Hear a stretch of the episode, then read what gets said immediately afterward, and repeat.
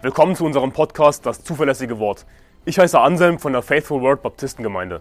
Als Baptisten glauben wir, dass die Bibel Gottes Wort ist, dass Gott sein Wort bis heute zu 100% bewahrt hat, dass wir daher die Wahrheit in unseren Händen halten können. Wir wollen in diesem Podcast biblische Lehren einfach verständlich in kurzen Episoden erläutern, Irrlehren anhand der Bibel aufzeigen und aktuelle Ereignisse im Licht der Bibel bewerten.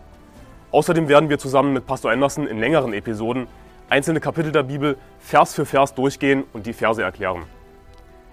Wir wollen mit diesem Podcast das nach Deutschland zurückbringen, was es verloren hat, und zwar biblisches Christentum. Um ein sinnvolles und erfülltes Leben als Christ zu führen, musst du die richtigen Prioritäten setzen in deinem Leben. Die Bibel sagt in Matthäus Kapitel 6 ab Vers 31, darum sollt ihr nicht sorgen und sagen, was werden wir essen oder was werden wir trinken oder womit werden wir uns kleiden. Denn nach allen diesen Dingen trachten die Heiden, aber euer himmlischer Vater weiß, dass ihr das alles benötigt. Also auch um die weltlichen Bedürfnisse, Grundbedürfnisse wie Nahrung und Kleidung sollen wir uns nicht sorgen. Das ist die Bibel eindeutig. Darum sollt ihr nicht sorgen und sagen, was werden wir essen und so weiter. Wir sollen uns nicht darum sorgen. Und hier ist das Ding. In Deutschland hat niemand wirklich so große Not, dass er nicht genug zu essen, nicht genug zum Anziehen hat. Denn es gibt sowas wie Sozialhilfen. Überraschung. Aber auch wenn wir in so einer finanziellen Not wären, dass wir wirklich nicht genug Nahrung, nicht genug Kleidung haben, sagt die Bibel trotzdem, dass wir uns nicht darum sorgen sollen als Christen. Und hier ist das Ding. Die Bibel sagt nicht, dass wir nicht hart arbeiten sollen. Hier steht nicht irgendwie, wenn du keinen Job hast, dann sollst du nicht einen Job suchen. Nee, ganz im Gegenteil, wir sollen hart arbeiten. Wenn du keinen Job hast, ja, dann musst du unbedingt einen Job finden. Natürlich. Aber das ist nichts, worum wir uns sorgen sollen. Warum? Unser himmlischer Vater, als Christen ist Gott unser Vater. Unser himmlischer Vater weiß, dass wir das alles benötigen. Er weiß, was wir für Bedürfnisse haben.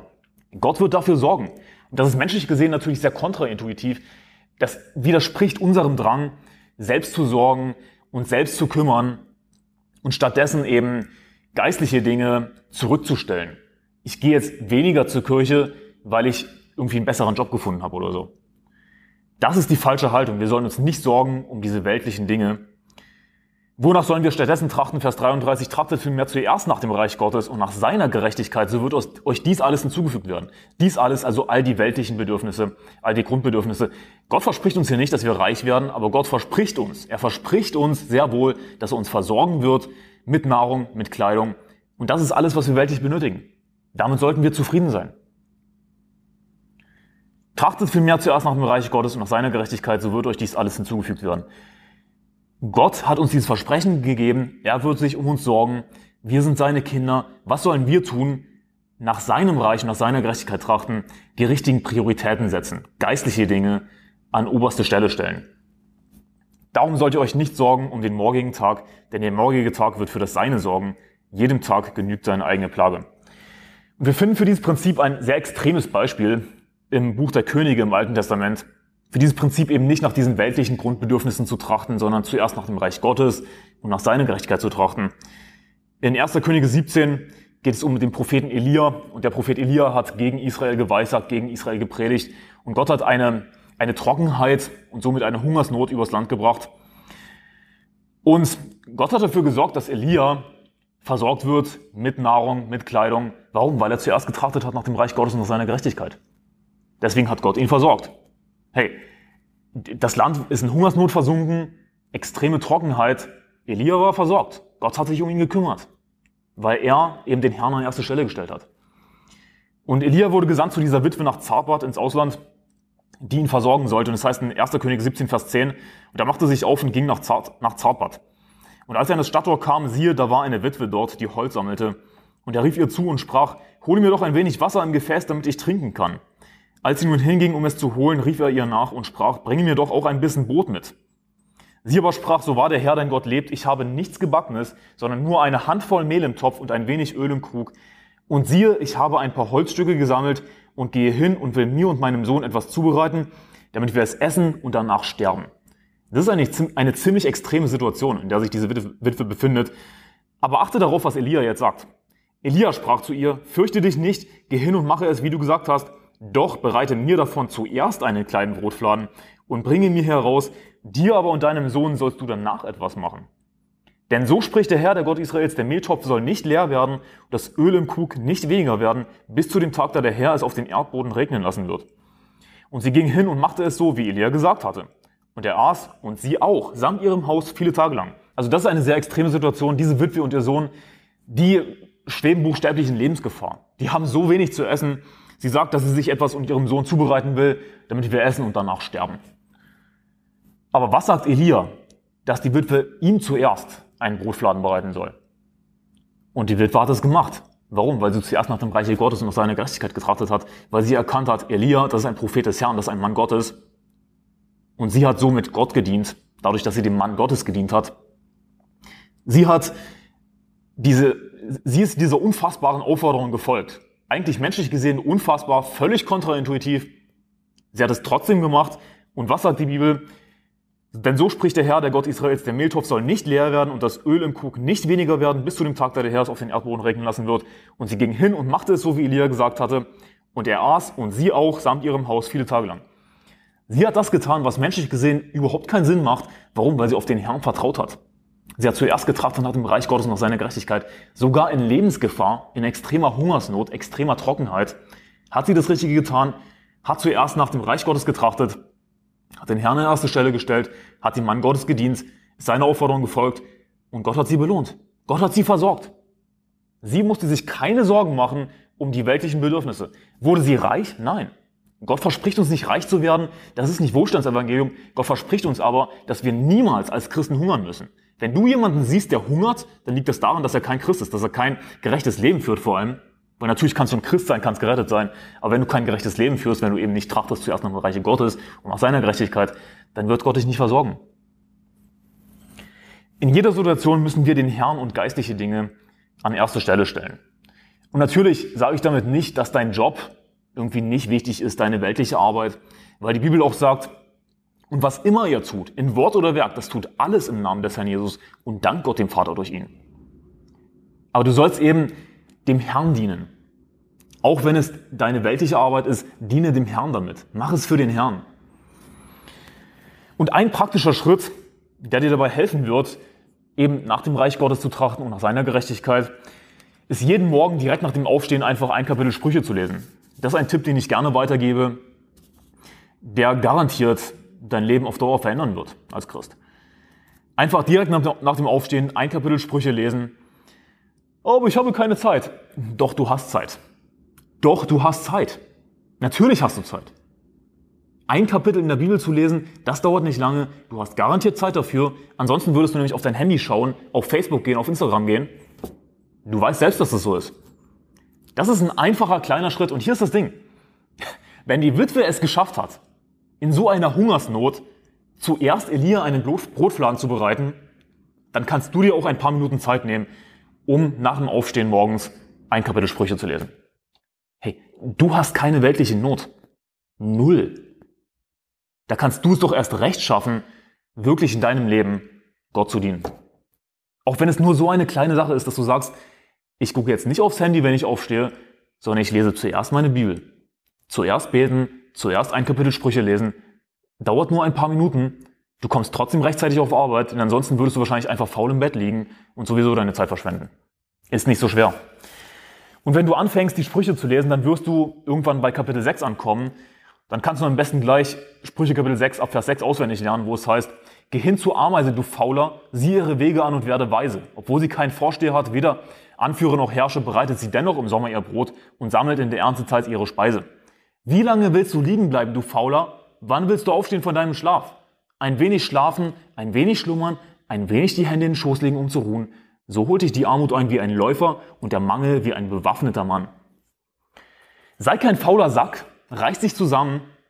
Du wirst es schon schaffen, einfach früh aufzustehen, gleich einfach die Bibel zu lesen, zu beten. Dauert nur ein paar Minuten, direkt einfach nach dem Reich Gottes und nach seiner Gerechtigkeit zu trachten. Und ja, natürlich ist es so, dass das nicht automatisch passiert. Du wandelst nicht automatisch im Geist. Die Bibel wird sich nicht automatisch aufschlagen. Du wirst nicht automatisch ja, im Geist wandeln. Aber deswegen solltest du dich eben dazu zwingen, wenn es unbedingt sein muss, dass du die Bibel liest. Und rate mal was, wenn du anfängst, die Bibel zu lesen, jeden Morgen einfach ein Kapitel Sprüche, dann wirst du dadurch auch im Geist wandeln. Dann wirst du darin Freude finden. Denn oftmals ist es so, dass wir im Fleisch, in unserer alten Natur einfach keine Lust haben, Bibel zu lesen, zu faul sind, was auch immer. Aber wenn du dann anfängst, Bibel zu lesen, dann wirst du auch Lust darauf bekommen. weil du dann dadurch im Geist wandelst. Und ein Kapitel Sprüche, das ist nicht viel. Das ist nicht zu viel verlangt. Setze diesen Tipp um, das ist ein einfacher kleiner Tipp. Direkt nach dem Aufstehen, beten, ein Kapitel Sprüche lesen, dauert nicht lange. Es wird dir garantiert helfen. Und du hast nicht irgendwie weltliche Not, dass du dir wirklich Sorgen machen müsstest um Nahrung und Kleidung. Aber auch wenn du, rein menschlich gesehen, dir Sorgen machen müsstest, sagt die Bibel trotzdem, dass du dich nicht darum sorgen sollst. Aber zum richtigen Prioritäten setzen gehört natürlich mehr dazu, als den Tag richtig zu beginnen. Ich meine, das ist ein wichtiger Schritt, denn oftmals bestimmt das den restlichen Tag, wie wir den Tag beginnen. Wenn du den Tag gut beginnst mit Gottes Wort, dadurch, dass du im Geist wandelst, hey, das ist ein guter Start in den Tag. Das macht viel aus meistens. Aber das ist natürlich nicht alles, was dazugehört. Ich meine, wie wäre es, einfach jeden Sonntag in Gottesdienst zu gehen? Regelmäßig zur Kirche zu gehen? Auch keine sonstigen Veranstaltungen deiner Kirche zu verpassen? Regelmäßig beim Seelengewinn dabei zu sein? Bei jedem Seelengewinn-Marathon? Das ist auch nicht zu viel verlangt. Oh, ich muss sieben Stunden fahren. Dann fährst du eben sieben Stunden mit deinem BMW, Audi, Mercedes oder was du hast. Sei froh, dass du im Luxus lebst, dass du überhaupt ein Auto haben kannst. Oder willst du vielleicht lieber mehrere Tage zum Seelengewinn-Marathon laufen? Wäre dir das lieber? Nichts davon ist zu viel verlangt. Alles davon ist im Grunde genommen einfach. Aber trotzdem hapert es bei so vielen Christen, gerade in diesen Punkten, einfach regelmäßig Bibel zu lesen, regelmäßig im Gottesdienst zu erscheinen, regelmäßig beim Seelengewinn dabei zu sein. Das ist alles nicht zu viel verlangt. Und trotzdem, das ist das, wo es bei so vielen Christen hapert.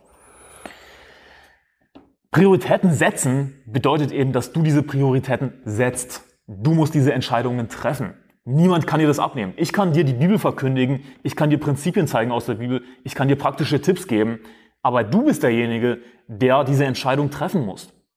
Ich kann dir diese, diese Entscheidung nicht abnehmen, du musst die richtigen Prioritäten setzen. Wie wäre es zum Beispiel mit Fußballspiel am Sonntag? Weißt du, was du sagen solltest? Nein, ich gehe zur Kirche. Ich bin nicht dabei bei dem Fußballspiel. Freunde treffen am Samstag. Ja, ich treffe meine Freunde beim Seelengewinn-Marathon. Anstatt mit meinen weltlichen Pseudo-Freunden Östrogen-Cocktails zu saufen. Landläufig auch als Bier bekannt. Das sind alles Entscheidungen, die du treffen musst, die im Grunde genommen keine so schwierigen Entscheidungen sind. Wenn du es dir mal wirklich überlegst. Ist gar nicht so schwierig. Setze die richtigen Prioritäten in deinem Leben. Oberste Priorität, wenn du deine Woche planst, sollte die Kirche haben. Sollte Gottes Haus haben. Dass du wirklich danach trachtest, nach Gottes Reich und nach seiner Gerechtigkeit, dass du sagst, ich gehe jeden Sonntag zur Kirche, ich gehe regelmäßig Seelen gewinnen.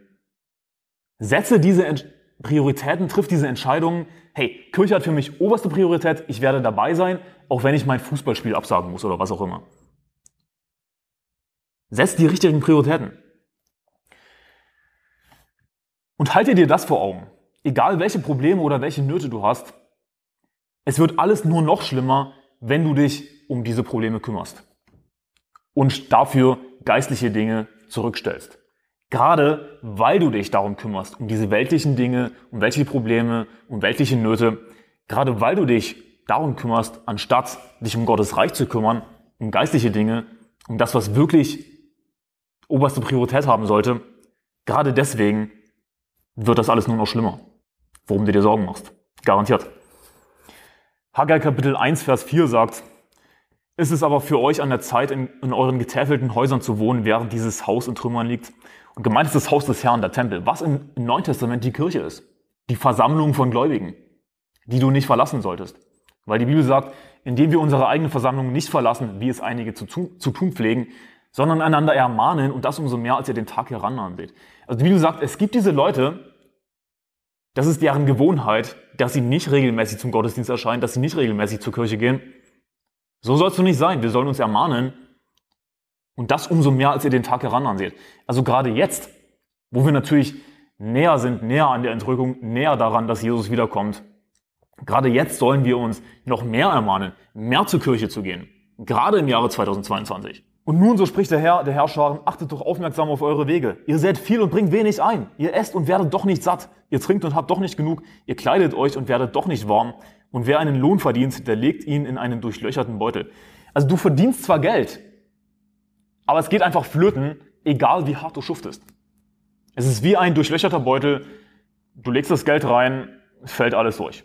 Dein Geld, das du verdienst, geht flöten. Egal wie hart du arbeitest, macht alles keinen Sinn.